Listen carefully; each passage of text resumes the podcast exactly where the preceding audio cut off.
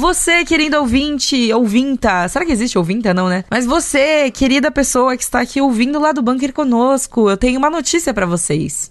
Uma notícia muito importante. Que é, estou gravando hoje com o Gabriel Ávila. Oi, Gabes, tudo bem? Aê! Olá, Pri. Olá, ouvintes. Tudo bom? O que significa que Camila não matou o Gabriel. Yeah, sim! Muito bom pra você já começar a sua semana, entendeu? Com alegria. Tipo, como é que será que o Gabs tá? Tá vivo, tá tudo bem, Tá tá, vivo, tudo tá certo. tudo galera. bem, entendeu? Quem que gostou de Guardiões, estamos todos bem. Pra você que não está entendendo nada do que estamos falando, escute o episódio anterior em que falamos de, Gab- de, de Gabriel, ó. De Guardiões e Gabriel, né? E Camila estava ameaçando o Gabriel de, tipo, dar um socão na cara dele. Mas tudo bem, Exato. o, co- o resto do contexto vai ter que escutar no episódio. Porém, estamos chegando aqui hoje, mais uma vez, nessa semana abençoada. Sim, tá vendo? São os raros momentos onde ser empolgado compensa, tá vendo, Priscila? Porque eu, eu cheguei aqui já entendeu no auge da empolgação, Camila do jeito dela, tipo, ó, se eu assistir esse filme e não for bom, você vai tomar uns tapas. E aí eu simplesmente recebi hoje um áudio de 7 minutos e meio, e eu não tô nem exagerando, tem 7 minutos e meio da Camila falando sobre o filme. E no geral, tipo, ela termina com: É isso, um bom filme, vai fazer falta pra Marvel, tá ligado? Tipo, Nossa, olha, sensacional. Eu acho que essa, essa é, tipo, o re- o melhor resumo de crítica de todas, assim, tipo, legal, gostei, pronto, acabou, Sim. não precisa falar mais nada, só isso. É, exato. Mas ó, vou deixar aqui, eu, eu gosto de viver perigosamente, entendeu? Mas eu vou deixar aqui que a Camila chorou, ela só não quis admitir pra gente, mas ela deu uma choradinha. Eu vou deixar aqui. E... E quando ela voltar de férias. E... Eu vou falar Aí para cê- escutar o podcast aí. Eu vou falar, ó, Camila, estão te difamando lá no podcast. Eu tenho certeza. Sabe, sabe aquele negócio, o famoso guilty pleasure, sabe? Aquele bagulho que você curte por vergonha pra não falar pra ninguém. Eu tenho certeza que ela deu uma, uma fungadinha ali, mas saiu, não, eu não chorei, não, que eu sou assim, eu não Se choro. a fez de Camila durona. Souza. Eu não choro. Aí, ó, É. Camila, Camila, volte aqui para se defender, hein? Estaremos no aguardo para a réplica é, isso. no futuro. Mas, por enquanto, vamos pro programa.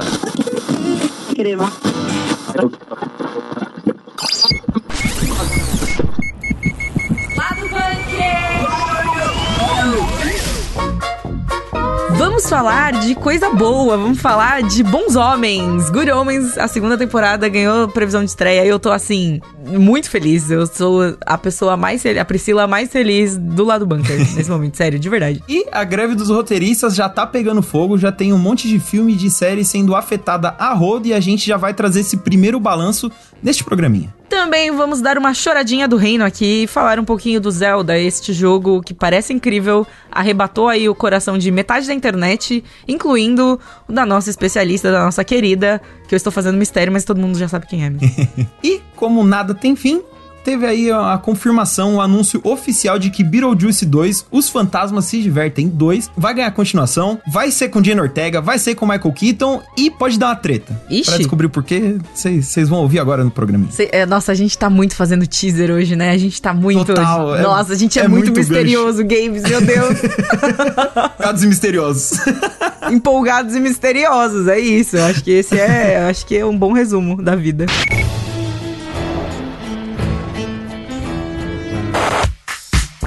Estou chegando aqui com toda a minha empolgação, representando a metade empolgada, porque a outra metade também é. Enfim, né? Todas as metades são empolgadas nessa porra desse programa.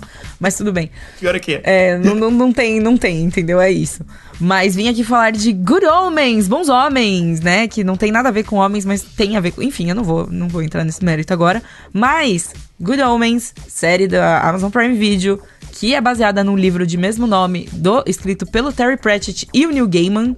É, que, assim, pra mim é um dos melhores livros já escritos na face da Terra, sério, eu gosto muito de Good Homens. E teve aí a primeira temporada, deu certo, foi super legal. E agora a gente vai ter a segunda temporada. A segunda temporada ganha data de estreia, Games. Eu nunca fui triste. Tá vindo aí, Nunca fui finalmente. triste, sério. É isto. No 10 de maio, simplesmente, o Prime Video chegou com um cartazinho ali mostrando, né, os nossos queridíssimos é, David Tennant e o Michael Sheen, né, o Azir, Uhum. Azir Afali e o Crowley, que são nomes muito complicados. ali juntinhos, né, aquela coisa, o, o Azir Afali angelical, bonitinho, o Crowley fazendo marro, que é o que o David Tennant faz, pra anunciar que a série tá chegando, né, a nova temporada tá chegando em julho, pra simplesmente o surto de Priscila Ganico, vou trazer aqui o momento bastidores em que a Pri simplesmente mandou o link e falou, a gente sabia disso? Isso é novo? Ah! Então foi... um GIF, tem um GIF que eu gosto muito de usar, gente, que é, tipo, basicamente uma caixa de texto, assim, e a pessoa escrevendo Ah! em Sim. caps, assim, isso me representa muito, me representou muito nesse momento, inclusive, quando eu vi. Porque passou assim, eu falei, meu Deus, meu Deus, saiu a data! Tipo, correndo em círculos, assim, depois que eu joguei o. Depois que eu joguei o link no grupo pro pessoal fazer a matéria, eu, tipo, ah, meu Deus, correndo que nem uma maluca, foi incrível. Faria tudo de Mas, novo. Pri, me conta, o que que tem. O que que Good Homens tem de tão especial pra te fazer surtar agora que ela vai voltar pra segunda temporada? David. Tennant, tá? Neil Ok. Gaiman e Michael Sheen. Ok. Assim, só isso já me venderia. Não, mas. É, acho é- fechou.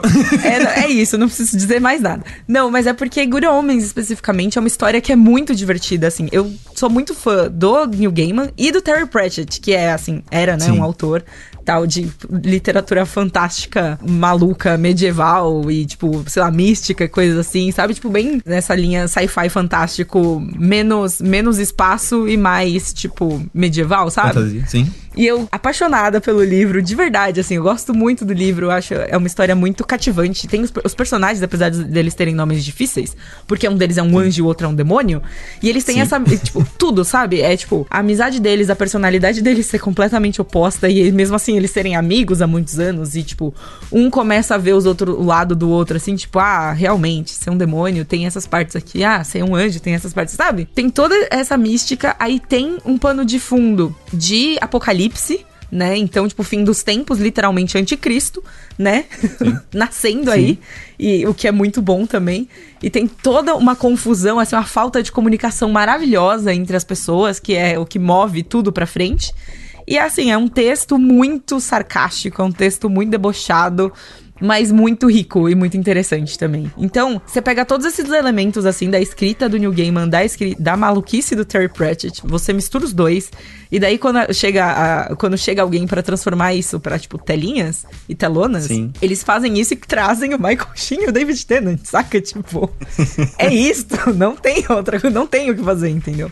E Total. o, e o que é mais engraçado dessa história é Good Homens, é, né, Belas Maldições em português, vale a pena dizer o nome em português também, pra quem quiser pesquisar e tudo mais. É um livro que é que acaba, né? Sim. É uma história autocontida e acaba ali e eles adaptaram o livro inteiro na primeira temporada. Sim. Então agora a segunda temporada, e você vê como, como eu sou hipócrita, né? Porque aí agora, além de não acabar o negócio, eu estou muito feliz que não vai acabar, eu ainda estou feliz por um negócio que não foi escrito. Então, tipo, não tem material base, né? O Neil Gaiman, ele veio a público quando anunciaram que até pra, pra anunciar a próxima temporada, que ia existir, né? A segunda temporada e tudo mais. Ele veio e falou assim, tipo, olha, não tem um livro publicado, mas eu tenho várias anotações que a gente fez na época, porque a gente queria fazer uma continuação, entendeu? Então, desde essa época, ele tem ideias e ele tem, tipo, ideias do Terry Pratchett e de, sabe, coisas assim que vão ser incorporadas nessa segunda temporada. Então eu tô muito empolgada pra ver o que vem por aí, né? Porque eu acho que vai ser no mínimo divertido. Cara, não tem como, assim, você trazendo os personagens de volta, você trazendo, tipo, né, tudo isso de volta, é, não tem como não ser divertido. E eu também, eu sou muito parcial a Neil Gaiman, eu gosto muito dele, eu acho que a, a chance dele fazer uma coisa muito legal é muito grande, sempre. Então, eu, eu já sou assim, tipo, 100% fã, assim, a faixinha, aquelas faixinhas de glitter, sabe? Escrito New Gaiman, assim, 100% New Gaiman, assim, sou eu. Não, e tá certo, né? Até porque, pô, o New Gaiman já se provou um bilhão de vezes. Mas eu acho legal pensar nisso, porque além, claro, das anotações com certeza ele tem da época, tudo, algumas ideias, ou coisas que ele sempre. Não vou dizer que ele, sabe, às vezes eles nem pensavam numa sequência propriamente dita, mas ele pensava, pô, seria tão legal se tal personagem fizesse isso ou acontecesse aquilo. Mas eu tenho certeza que a primeira temporada da série deu mais ideias, sabe? Eu aposto que ele viu coisas ali na série, em live action, com o, o Michael Sheen e o David Tennant, que deu, sabe, deu umas fagulhas, tipo, pô, seria muito louco ver o Crowley do David Tennant desse jeito, que são ideias que não surgiriam só do livro, assim, sabe? Uhum, Porque o, o, o Neil Gaiman, ele não só é o autor, né, da obra original, mas ele tá ativamente envolvido, ele é showrunner da série. Então, assim, ele tem última palavra, tudo. É diferente de algumas séries onde ele só tá envolvido porque estão adaptando o trampo dele. Não, ele Alô, tá American envolvido. Gods, a gente tá falando de É, você. exatamente, né? Pois é. A gente não ia dar nome aos bois e assim. É, e aí ele já meio que deu essa diferenciação, tipo, ah, American Gods basicamente era, os caras só tava adaptando meio porcamente o meu trampo, o Good Homens eu tô fazendo, tá ligado? Que é o mesmo caso do Sandman, né, também, que ele teve uma participação, assim, muito ativa, né? Sim, o Sandman da Netflix, ele chegou a escrever roteiro do piloto, tava supervisionando tudo ali, então assim, dá pra ver que tem um carinho envolvido, e ele é super brother do David Tennant e do Michael Sheen, ele coloca esses dois em tudo que ele tem ali um poderzinho entendeu? Tanto que em Sandman teve... Vamos combinar que, assim, a indústria cinematográfica ali do Reino Unido... Então, é.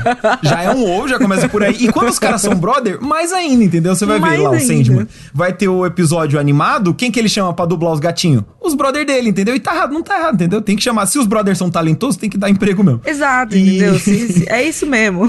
Então acho que juntando tudo isso, acho que dá um, dá um, um voto de confiança pra segunda temporada de Good Omens, que é meio nessa, é feito vendo um lugar de muito carinho, tá ligado? Não é simplesmente, tipo, vamos ganhar mais dinheiro depois que a primeira temporada deu certo, sabe? Então. É, então. Não, não Que- estou tão empolgado quanto o Pri, mas também estou aberto à ideia, sabe? É, não, não. Estou com o coração aberto. É, Good Homens pode vir aqui e me conquistar se ele quiser, né? Tipo. Total. É isto. Mas, é, enfim, a primeira temporada tá disponível no Prime Video. E a segunda também vai sair no Prime Video no dia 28 de julho. Meu Deus, está perto! 28 de julho de Já, já. 2023 teremos aí a segunda temporada de Good Homens. E eu estou, assim, sei lá, em pé, pulando na minha cadeira.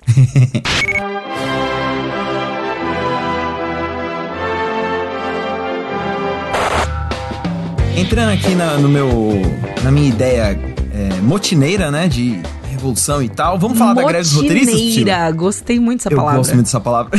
É uma palavra excelente, tá? Parabéns pelo uso, Muito obrigado. pelo uso correto da- do verbete. Aí, lá do bunker também é cultura, entendeu? Lá vem lá do bunker de etimologia de. Gabriel, tem uma vez que a gente vem nesse programa e a Camila a gente não acaba falando alguma coisa de etimologia assim, é ridículo. Enfim. É isso. Mas enfim, voltando ao motim, porque tá Voltando rolando a, a greve dos roteiristas, né, de Hollywood. Já foi falado aqui no programa, certo, Priscila? Sim, sim, sim, sim. Porque, resumindo, pra quem não, não ouviu nos programas anteriores, os roteiristas estão reivindicando melhores condições, porque eles estão, resumindo, bem resumido, eles estão sobrecarregados de trampo, agora com tanta produção original dos milhões de streamings que tem, e eles não estão sendo pagos direito por isso, basicamente. Resumindo, bem resumido é isso. E daí, é, quando começa, quando estoura uma greve, a primeira coisa que todo mundo pensa é isso deve, isso pode afetar, né, os filmes e séries, as coisas que a gente acompanha. Mas né, como é que isso afeta o Grêmio? Basicamente. é isso. Cria-se um grande, mas como isso afeta o Grêmio. E afetou. Exato. Né? Afetou, não o Grêmio em si, mas os filmes e séries que a gente acompanha.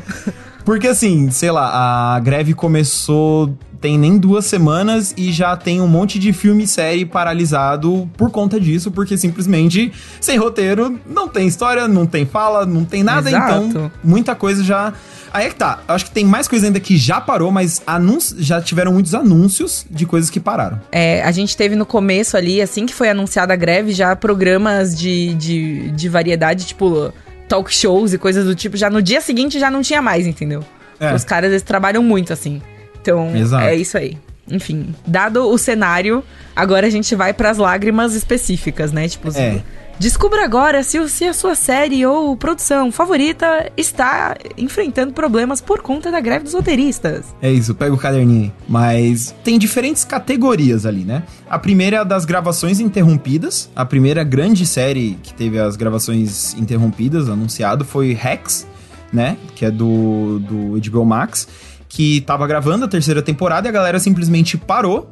Porque, assim, é, é até um negócio legal de comentar que muita gente pensa que em questão de série, filme, o roteirista vai lá, entrega o roteiro e acabou o trampo dele, vai pra casa curtir as férias na Bahamas. E não é o caso. Tem muito roteirista, muita coisa que, principalmente na TV, onde os roteiristas estão presentes ali durante as gravações e tal, pra ajustar, porque às vezes tem coisas que no texto funciona, mas na gravação não, então precisa de um ajuste, um negocinho aqui, outra coisa ali. Então, Rex, primeiro por isso e segundo por solidariedade ao à galera que é, roteirista tal, tudo mais, as gravações pararam. E depois a gente tem as produções interrompidas, que são séries e filmes que não estavam gravando, mas estavam em produção, e isso envolve o roteiro, obviamente, e aí foi paralisado. É aqui que o negócio pega, entendeu? Exato, aqui que a, que a lista fica grande, porque a gente tem grandes lançamentos, realmente grandes, é, paralisados, ne- que estavam nesse ponto e agora estão paralisados. É o caso de Daredevil Born Again, que é a série nova do Demolidor.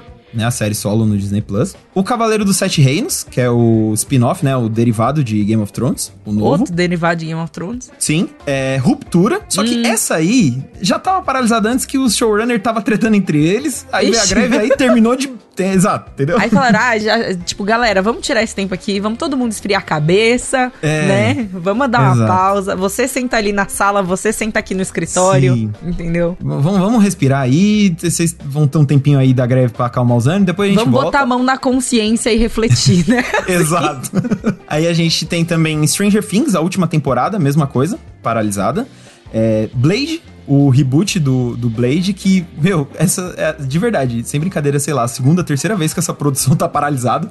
O bagulho já perdeu o roteirista, já perdeu o diretor. Aí quando encontrou o roteirista e o diretor, parou de novo. Então, assim. É. E Cobra Kai também, na última temporada, foi uma das primeiras produções em que os criadores chegaram e falaram: ó, a gente tá de acordo com a greve, é isso aí mesmo, parou aqui, entendeu? Gostei. Atitude. Hashtag tá atitude.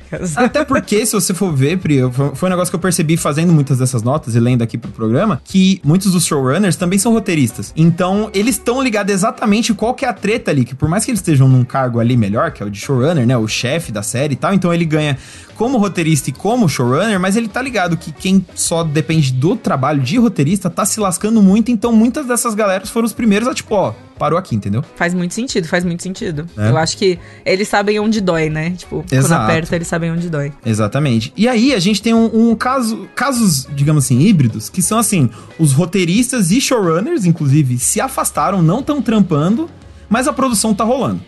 É, que primeiro... eu acho que é tipo o worst é... case scenario, assim. É, é tipo, meu Deus, como você está fazendo, como você tá, tipo, botando a produção pra frente então. sem as pessoas que comandam o rolê, sabe? Exato. Que, que sabem para onde o negócio tem que ir, sabe? É então, é assustador. É arriscado. E aí, o primeiro que é 100% isso, que a gente tem confirmado, já foi anunciado e tudo, é Senhor dos Anéis, Os Anéis de Poder. Já foi confirmado que as gravações vão rolar sem o, os showrunners, que são os roteiristas, presentes no set acompanhando tudo. Deus.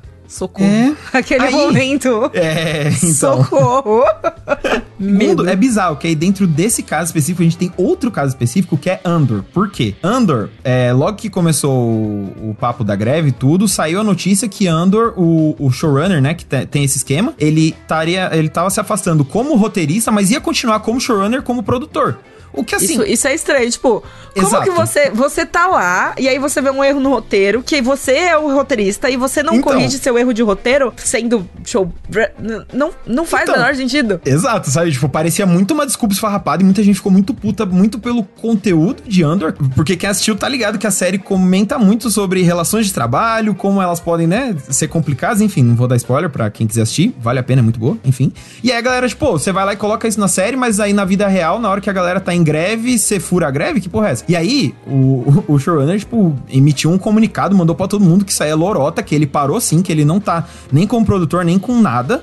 Só que aí nenhuma das matérias soube cravar se Andor tá rolando sem ele ou se parou também. Então tá meio num híbrido. O que a gente tem de certeza é que o criador e os roteiristas de Andor não estão trabalhando, todo mundo parou. E aí tá nesse a série parou, não parou, tá, tá em dúvida. Mas, de qualquer forma, afetado. E aí, o último caso é Abbott Elementary, que vai ter uma temporada menor por conta da greve. Então. O que também é meio esquisito e assustador, né? Porque, tipo, é. se não tava pronta a temporada, vocês imaginam como que não vai terminar, né? Então. E aí tem, né, na última greve tem casos em que rolou isso, por exemplo, Breaking Bad, a primeira temporada é mais enxuta, até por conta de greve que rolou e tudo mais.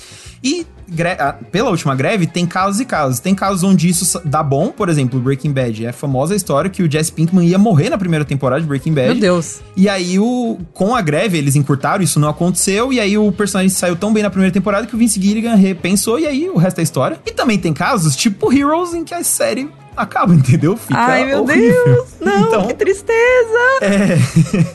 Então é, é ver para, né, é esperar para ver o quanto que isso vai durar, o quanto que as emissoras, os streamings vão é, vão ser teimosos, né, em não pagar o que é devido para as pessoas e como que isso vai se refletir aí nas produções que estão vindo aí, né? Porque anunciar, Priscila, todo mundo anuncia, né? Anuncia um monte de filme, um monte de série, um monte de coisa, mas na hora de deixar a galera que trabalha fazer a parada, aí fica mais complicado, né? Exatamente, né? Na hora que na hora que a água bate na bunda, gente. É. Né?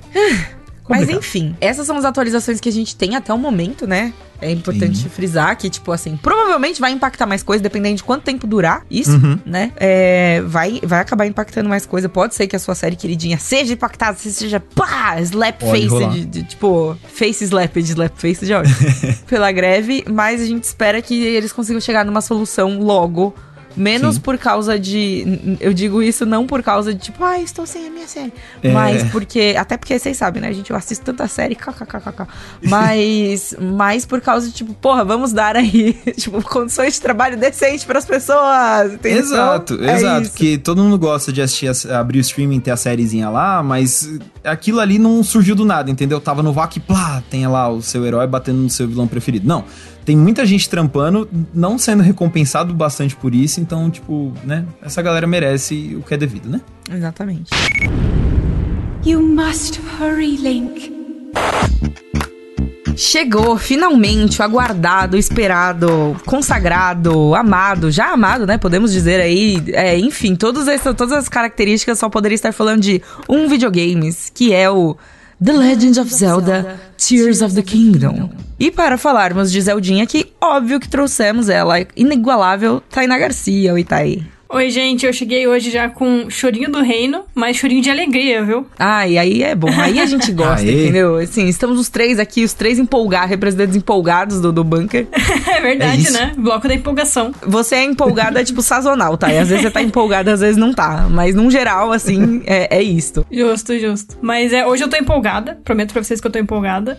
É, eu queria primeiro, antes de falar de Tears of Kingdom, é, deixar claro que Zelda é minha franquia favorita, então fazer análise desse jogo envolveu muitos sentimentos, muitas emoções e principalmente porque também o jogo é excelente. E ele é a sequência direta do Breath of the Wild, que saiu em 2017, e as expectativas pra ele estavam imensas. Breath of the Wild foi um jogo que ele apresentou um mundo aberto que tanto mexeu com a franquia Zelda quanto com a própria indústria. Então é um jogo assim que até hoje a gente tava vendo o pessoal O jogando. conceito de mundo aberto, Sim, né? Tipo, sim. assim, é um, é um jogo, épico, é, é um jogo icônico. que prioriza completamente a liberdade do jogador de uma forma assim que ele te deixa solto, sabe? De uma forma que é difícil a gente ver em jogo. Em jogo geralmente gosta de guiar a gente, mas Breath of the Wild fez o contrário e deixou a gente livre. E o pessoal tava tentando entender como que a sequência, né, ia retomar o mundo aberto sem ser cair na mesmice, sem ser repetitivo. E o que ia acontecer com a história também, porque a gente tem finalmente a aparição do Ganondorf, que já foi confirmada em trailer antes e tudo mais. E então eu tava muito, muito empolgada pro jogo, tava com muita expectativa, muito curiosa, com muita dúvida também. Mas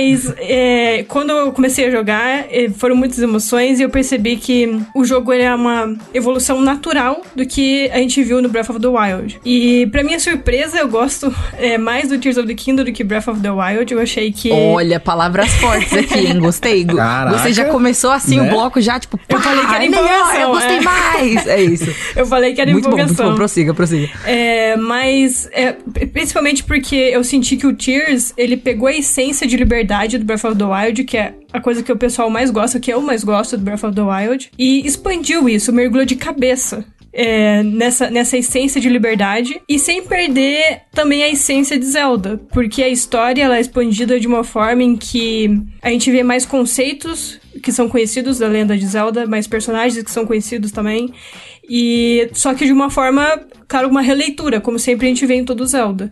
Então foi uma mescla de nostalgia com novidades e mais esse mergulho na essência de liberdade. Então é um jogo ele é imenso, gente. Ele, tipo, tem muita coisa pra você fazer. O mundo aberto, eu senti que ele tá maior, porque agora ele tem três camadas, basicamente, que é a superfície, que é o mundo normal. Aí tem as profundezas, que é um lugar todo escuro, você precisa usar é, flores que soltam luz pra enxergar. É, é, tem uma gosma lá que enfraquece você. É uma- um lugar mais Eca. perigoso, é.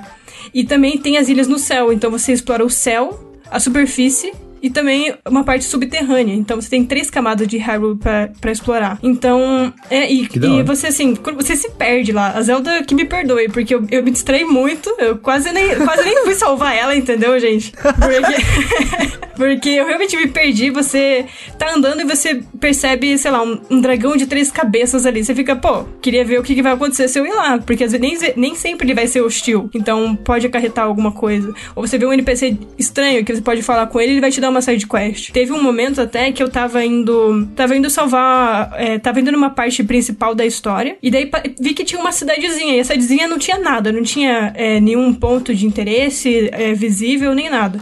Mas eu decidi ir lá porque era bem colorido, bem bonito, e decidi ir olhar. E aí eu tava falando com as pessoas lá, e aí do nada, tipo, começou uma cutscene e abriu uma side quest é, relativamente grande, é, que se ramificou dentro da cidade e gerou toda uma treta de eleição dentro da cidade que eu tinha que resolver. E eu fiquei, pô, gente, eu só tava de. só tava a passeio, sabe? Só queria ver. Eu só tava é. passando, né, meu? O que aconteceu tava, aqui? Tava de boa. De, era pra ser cinco minutos, sabe? E daí quando eu vi, tava horas na cidade pra arrumar tudo lá que tava acontecendo. Só tô turistando, me deixa, sabe?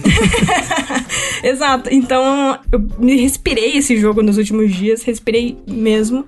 E eu consegui zerar, mas eu sinto que tem muito mais para ver nele, sabe? Porque, como eu falei, é, você tá andando, você vê, por exemplo, uma pedra caindo do céu. Aí você pode usar uma habilidade do Link, que é uma das habilidades novas dele, que você faz um objeto voltar no tempo. Então ele vai fazer refazer uh. aquela trajetória que ele fez. E aí você pode ir com essa pedra pro céu. Então, aí você explora o céu, sabe? É, uma, é assim, você tá andando, é, parece alguma coisa que você vai querer explorar.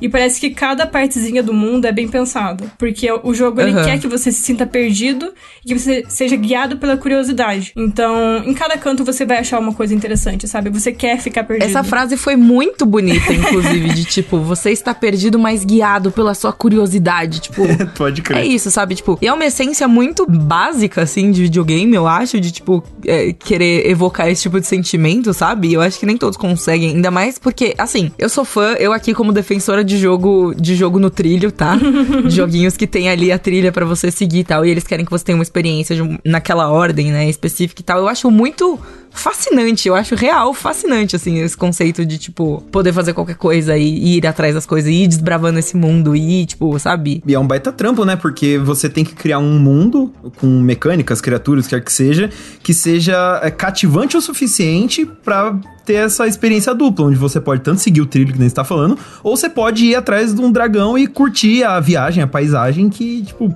pelo que a Thay tá falando, parece que o, esse novo Zelda faz os dois de um jeito extremamente bom, né? Sim, sim, com certeza. E é um jogo assim que, que nem eu falei, ele quer que você se sinta perdido e você vai querer ficar perdido nesse mundo. Que nem eu falei, eu parei uhum. numa cidadezinha e começou e eu queria resolver aquela treta lá. A Zelda tava esperando eu lá, tava perdida. A tava, Zelda é... lá, tipo, e aí galera, vamos lá? Batendo a mãozinha assim no relógio, sabe? Mas eu tava na cidade. Então é uma experiência assim que você se sente parte daquele mundo, sabe? É, é uma sequência direta do Breath of the Wild e claro que eles usaram o mesmo mapa porque também se passa em Hyrule. Só que eu senti que tem muito mais conteúdo, que nem eu falei, tem três camadas de exploração agora. E eu também acho uhum. que se não existisse o Breath of the Wild, se não existisse aquela Hyrule, eles não teriam como fazer algo desse tamanho agora sabe? Porque eles se basearam uhum. em uma uhum. coisa pré-existente e ampliaram de uma forma muito impressionante. Então eu me senti mais engajada, achei a exploração. É, eu, eu tava perdida completamente uma hora e eu tava feliz porque eu tava é, tava perdida. Então, esse é um sentimento que a gente geralmente não sente em jogo. É bem difícil um, um jogo evocar esse sentimento. É bem difícil um jogo querer te deixar perdido e você ficar feliz sim, perdido, sim, né? Sim, exato, exato. E além disso, além do mundo aberto, que eu gostei muito, tem as novas mecânicas é, do Link, que é ligado com aquele braço dele, que é aquele braço com aquelas luzinhas verdes, é, que tem alguns mistérios aí é, ligados à história. Mas basicamente são quatro habilidades que, para mim, amplia muito também o conceito de liberdade do jogo. Porque hum. tem duas habilidades que você consegue é, fundir objetos, é, itens, armas, comida, para criar uma ferramenta útil para você usar no combate, usar na exploração, no quebra-cabeça de ambiente. Então, o jogo. E, e assim, quando você cria uma coisa com algumas peças do ambiente, você se sente genial, sabe? Tinha uma hora lá que eu criei um, um, um, foguete no meu escudo. E aí eu consegui subir rápido e subir numa plataforma em dois segundos. Sendo que eu poderia. Que maravilhoso. É, sendo que, tipo, eu ia ter mó trampo de achar uma outra maneira de subir, mas eu pensei, pô, tem um foguete aqui dando bobeira, um escudo dando de bobeira. Por que, que não mesclar as duas coisas? É para você ser criativo, testar várias coisas. É, eu, eu, inclusive, tenho uma brincadeira que, para mim, esse jogo é perfeito pro brasileiro porque é pura gambiarra. Porque brasileiro ama gambiarra, né? Então, e assim, eu, eu tava full brasileira lá, assim, é, combinando tudo, criando um monte de coisa, criando foguete, barco, é, carrinho você pode criar também. Então, você, o jogo quer que você seja criativo e que tente coisas novas. E as mecânicas também dão uma nova dinâmica, sabe, pra exploração. É, além dessas mecânicas de de fusão. Também tem aquela que eu comentei um pouquinho antes aqui, que volta os objetos no tempo. Então você pode, sei lá, você sem querer apertou o botão errado e a espada saiu correndo, assim, saiu voando. Aí você pode parar o tempo e usar essa. Essa mecânica e ela volta na sua mão. Então, são várias, várias possibilidades que você pode fazer com essa mecânica. E também tem uma que você pode atravessar o teto logo acima de você. Então, digamos que você entrou num poço. Aí, beleza, você explorou o poço e tal, só que daí é, é sem saída. Aí você só usa aquela mecânica e você simplesmente sai em dois segundos de lá. Então, uma coisa assim que dá. Esse conjunto de mecânicas dá uma dinâmica totalmente diferente. Tanto pra exploração, quanto pra liberdade e pro mundo aberto em geral, sabe? Cara, porque toda vez que você fala de videogames, tá? Eu fico com vontade de jogar. eu joguei o primeiro Zelda, eu joguei o Breath of the Wild por umas horinhas e assim, não me pegou. E aí eu já tava, tipo, conformada, assim, de tipo, ah, é isso, eu não, não, não sou chegada em mundo aberto. A gente já teve essa discussão até, até aqui no podcast, a gente já teve essa discussão fora podcast, né? Mas a gente já teve a discussão no podcast também. Mas, caraca, toda vez, velho, toda vez. Eu sinto que é um jogo que eu gostaria muito de assistir alguém jogando. Sabe? Sim, Porque sim. eu não tenho, eu não tenho isso em mim de tipo, eu, eu sou muito curiosa. Eu vou querer explorar tudo e eu vou querer fazer todas as coisas, mas eu tenho um tempo limitado pra jogar videogame na- na- no meu coração, entendeu? E não é um tempo que, sei lá, é- é, eu tenho muito controle, assim. Chega uma hora que eu canso. E eu sinto que esse jogo, assim, não, não daria muito certo por causa disso. Ah, mas, ai, dá vontade, sabe? Dá, dá vontade, eu fico curiosa. É contagiante. Eu, eu li a, a crítica da Thay e fiquei meio nessa também, sabe? Tipo, eu corri pra pensar quanto que é um Nintendo Switch, tá ligado? Nintendo Switch mais Zelda, O quanto temático do? Zelda ainda, o temático do Zelda. Isso, não, mas é que tá tão lindo. Pelo amor de Deus, o temático do Zelda tá maravilhoso, gente. Isso aí bonito. Ele é lindo. São dois poderes. O Enfim. poder do Zeldinha, lógico, né? É o, a base disso tudo. E o poder da Impol Garcia, porque a é empolgada, meus amigos. É isso, Impol entendeu? Garcia, Eu não sou é gamer e tô com vontade de comprar um console só pra jogar o jogo do tanto que ela ficou apaixonada, entendeu? Então, pô... Em Paul Garcia, eu acho que esse é, assim, a melhor definição. Ah, Perfeito. Nossa, perfeito. Em Paul Gabes e em Paul Garcia. Isso, isso. está. Toda vez que eu vier com, com empolganico, uma análise né? positiva de um jogo, vai ser em Paul Garcia. Sim. É isso, é em Paul Garcia, em Paul Gabes e em Paul Ganico. É isso. Empolganico, muito É isso. bom. Fechado. É bom que é o novo selo Tá de? É qualidade, isso. né? Tipo, ele não é só um jogo muito bom. É um jogo digno de Impol Garcia, plá, sabe? Oh, gostei. Adorei. Mas enfim, gente, se deixar, a gente fala aqui por horas e horas, mas a gente não pode, tá? Fica aí, ó. Se vocês quiserem, se vocês peçam nas redes, fala e a gente pensa. se a gente faz um podcast de horas e horas falando sobre videogames. Porém, muito obrigada, Thay. Queria agradecer seus 200. Aliás, tem mais alguma coisa que você quer pontuar do jogo? Só que o pessoal tinha que jogar e que vai ganhar jogo do ano esse ano. É isso. Olha lá. Ixi! Previsão, hein? Cravou! Cravou, hein? É isto. Estou empolgada, de verdade. Agora também eu quero muito ver se vai. É isso mesmo. Beetlejuice! Beetlejuice, Beetlejuice, Beetlejuice. É isso, neste clima, a gente já, já, já entra no, no, no clima dos fantasmas se divertem, por quê? Depois de muito rumor, muito disse-me-disse, muito vai, não vai, veio. Né? A Warner Veio. confirmou. Vai rolar Beetlejuice 2, o clássico filme de 1988, dirigido pelo Tim Burton, vai ganhar uma continuação e, como tudo na cultura pop, vai ser protagonizado pela Gina Ortega. Como tudo na cultura. Jen, Orte- Jen Ortega, gente, ela é assim. Eu não tenho nem palavras pra dizer assim. Ela tomou Onipresente, aí. acho que é a palavra. Onipresente, pode ser, pode ser, pode ser. Ela tomou aí, aí não só a internet, mas absolutamente todas as produções, né, de assalto. Entrou aí em todas as produções. E assim, sei lá, eu, eu sou a favor, gosto, gosto Não de tô reclamando, não. A gente ri e tal, porque realmente, tipo, sei lá, eu vou descer na cozinha pegar um café e ela vai estar lá passando, passando um chá pra nós. Mas assim, eu não tô reclamando, não. Quanto mais Gina Ortega, melhor, porque, tipo, né? Talento a menina tem, então deixa ela trabalhar, sabe? Eu queria só fazer um parênteses, assim, porque eu acho muito legal quando tem esses surtos, assim, sabe? Tipo, surto Pedro Pascal.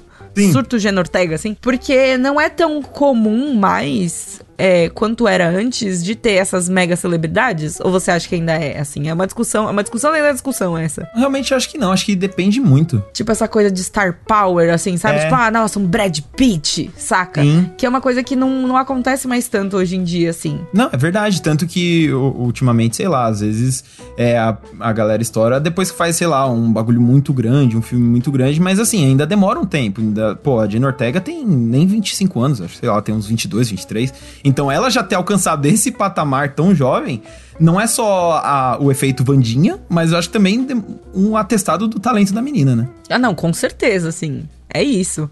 E eu quero dizer que eu me sinto muito representada, de certa forma, porque não é, tipo, a Femme Fatale, sabe? Não é, tipo, assim, papéis, assim, tipo, ó, icônicos de, sei lá, Pretty Woman, é, sabe? Uma linda mulher e coisa assim. Ela é, tipo, gótica. e ela faz Eu papéis sabia. Góticos. Eu tava esperando pra ver se você mesmo ia chegar no Ela é Gótica. Sim, eu ia.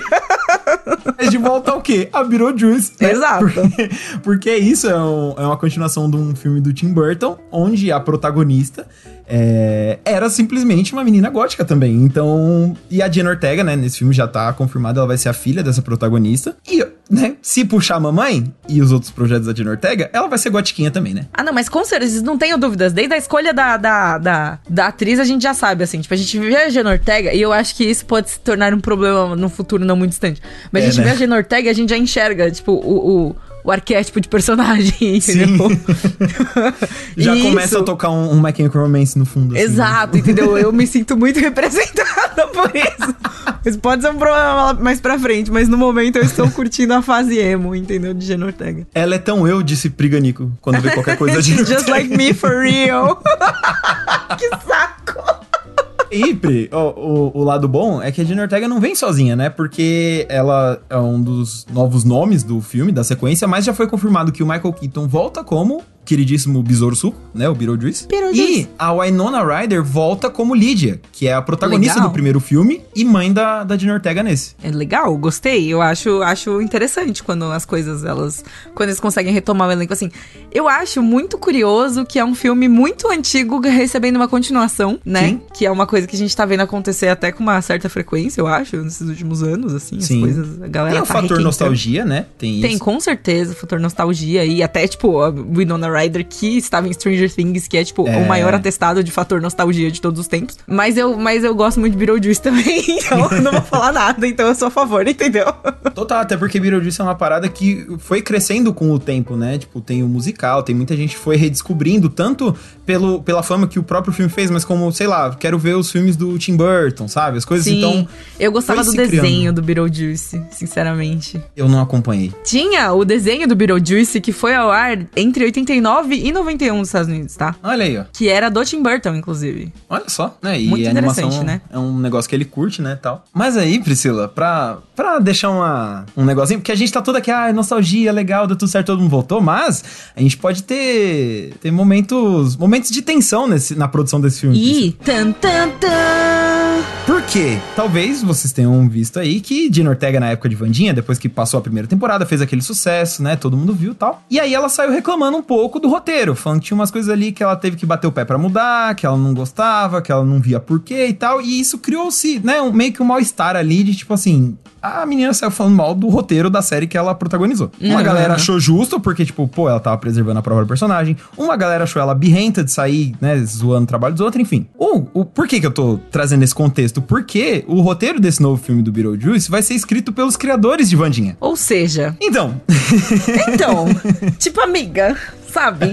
Assim, pelo menos é um filme. Então, tipo, é uma é, é só uma galera metendo a mão, não é que nem a série, porque série tem muito isso também, né? Tipo, é uma galera metendo a mão, porque cada episódio é um diretor e às Sim. vezes muda o roteirista, às vezes, sei lá, entendeu? Tipo, como cada episódio é meio que uma coisa, nem sempre é o mesmo diretor todo episódio, é o mesmo roteirista todo episódio, né? Sim, tem muito disso. E, e aquela, né? Até porque eles são. É bom você ter puxado isso, porque, por exemplo, eles são criadores da série, tudo, trabalhar no roteiro, mas tem muita coisa ali do roteiro que não for, foi deles mesmo diretamente tal. Então, assim, com certeza, antes de aceitar o projeto, depois de tudo que rolou, com certeza eles devem ter se conversado, entrado num acordo ali e tal. O próprio Tim Burton pode voltar pra dirigir o Beetlejuice 2 e ele também dirigiu episódios de Vandinha, produziu e tal. Então, assim, é, é menos sensacionalismo que a gente tá fazendo parecer aqui, a gente tá brincando. Então pode ser que eles tenham entrado na paz ali e tal, mas assim, que é curioso, eles se reunirem em outro projeto além de Vandinha depois dessa treta, é, né? É, um pouco, assim, eu acho que se. Ou indica que tem muito dinheiro investido e a, a ponto de todo mundo esquecer, né? Porque dinheiro faz as pessoas Sim. esquecerem as coisas. Mas também pode ser que, tipo, não foi com eles os problemas que ela teve, entendeu? É. Não, grande Pode chance. ser um indicativo aí de, tipo, às vezes é isso mesmo, entendeu? Sim. Ou, ou às vezes, duvido, mas às vezes, tipo, a galera foi madura de aceitar as críticas e falar, tipo, não, beleza, realmente, isso aí. Até porque, vamos ser sinceros, né? Tipo. Nossa, Gibbs, tá você quer muito acreditar no bem das pessoas. Eu quero, porque assim. Eu, sei lá, eu acho muito estranho você ter essa treta, entre aspas, treta, né? Eles não brigaram diretamente, ela só colocou os incômodos dela e tal. Muita gente, inclusive, eu ia comentar isso, que muita gente, sem ser os próprios envolvidos, tomou ar pelos envolvidos. Tipo, teve roteiristas, produtores de outras séries reclamando dessas falas, mas a própria galera envolvida em Vandinha não saiu falando que ficou ofendida e tal. Então, assim, né? Às vezes. É, às mas, vezes- como eles já estão tendo que trabalhar junto, porque assim, eu imagino eles voltando a trabalhar junto e dando aquele climão em Vandinha, porque tá todo mundo junto, não tem o que fazer, o bagulho deu certo, vamos fazer de Sim, novo. sim, sim, sim. Agora em Porque outro eles são obrigados projeto, contratualmente, né? Exato, E não, tipo, exato. vou ali assinar um projeto novo com as mesmas pessoas. Tipo, Então. acho que tá tudo bem, gente.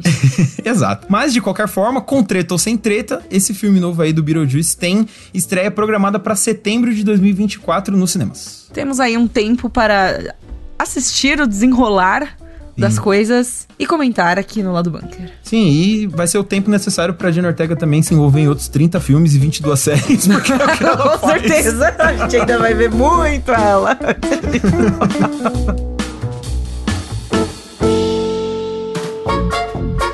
Eu Vou trazer aqui pra encerrar esse programa num assunto completamente aleatório, do jeitinho que a gente gosta. O meu mouse parou de funcionar, a barra de rolagem.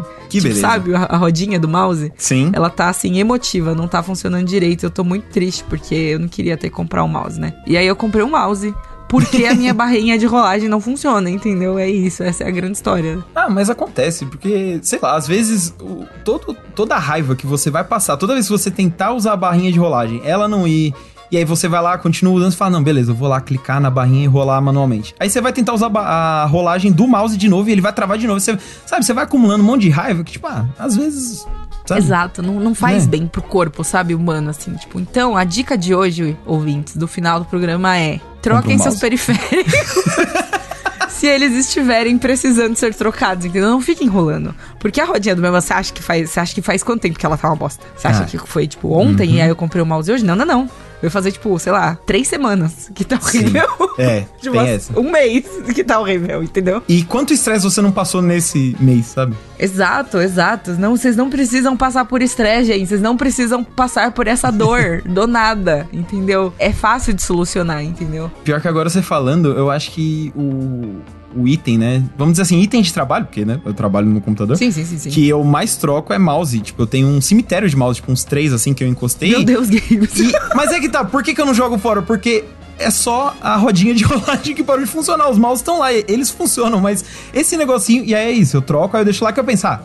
Não vou jogar o negócio fora, né? Ele funciona, só essa partezinha que não funciona. Só que aí nessa eu já tô com, tipo, três mouse encostados e o que eu tô usando agora que já tá me olhando aqui, tipo, ó, já vai se Faz preparando tempo aí. que você tá com ele? É, então, ó, já, a gente já olha pra ele e fala assim, hum, hum. Não sei não, hein? É, então, e, e assim, e é bizarro, né? Porque a rodinha de rolar, a rodinha de rolagem, é, ela é uma coisa tão simples. Então, como, a gente sobreviveu sem isso, sabe? Todos Pois os é. anos de internet antes de, de computador, antes de existir a barrinha de rolagem. Sim. E aí agora eu não consigo mais viver sem, a ponto de ter que trocar o mouse inteiro por causa desse negócio. Mas aí Um agora. absurdo. aí agora eu vou te, vou, vou te pegar no pulo aqui, Priscila. Você comprou, É. tipo, um mouse tranquilinho só pra. jo- Não, pra claro que não. Eu comprei um que então, acende, Gabriel.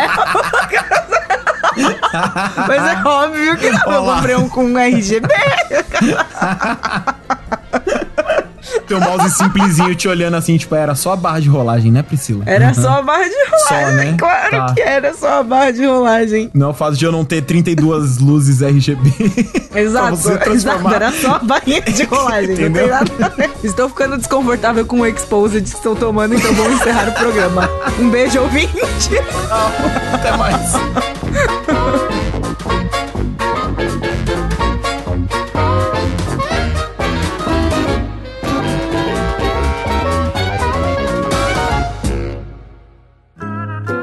Programa é editado por Doug Bezerra.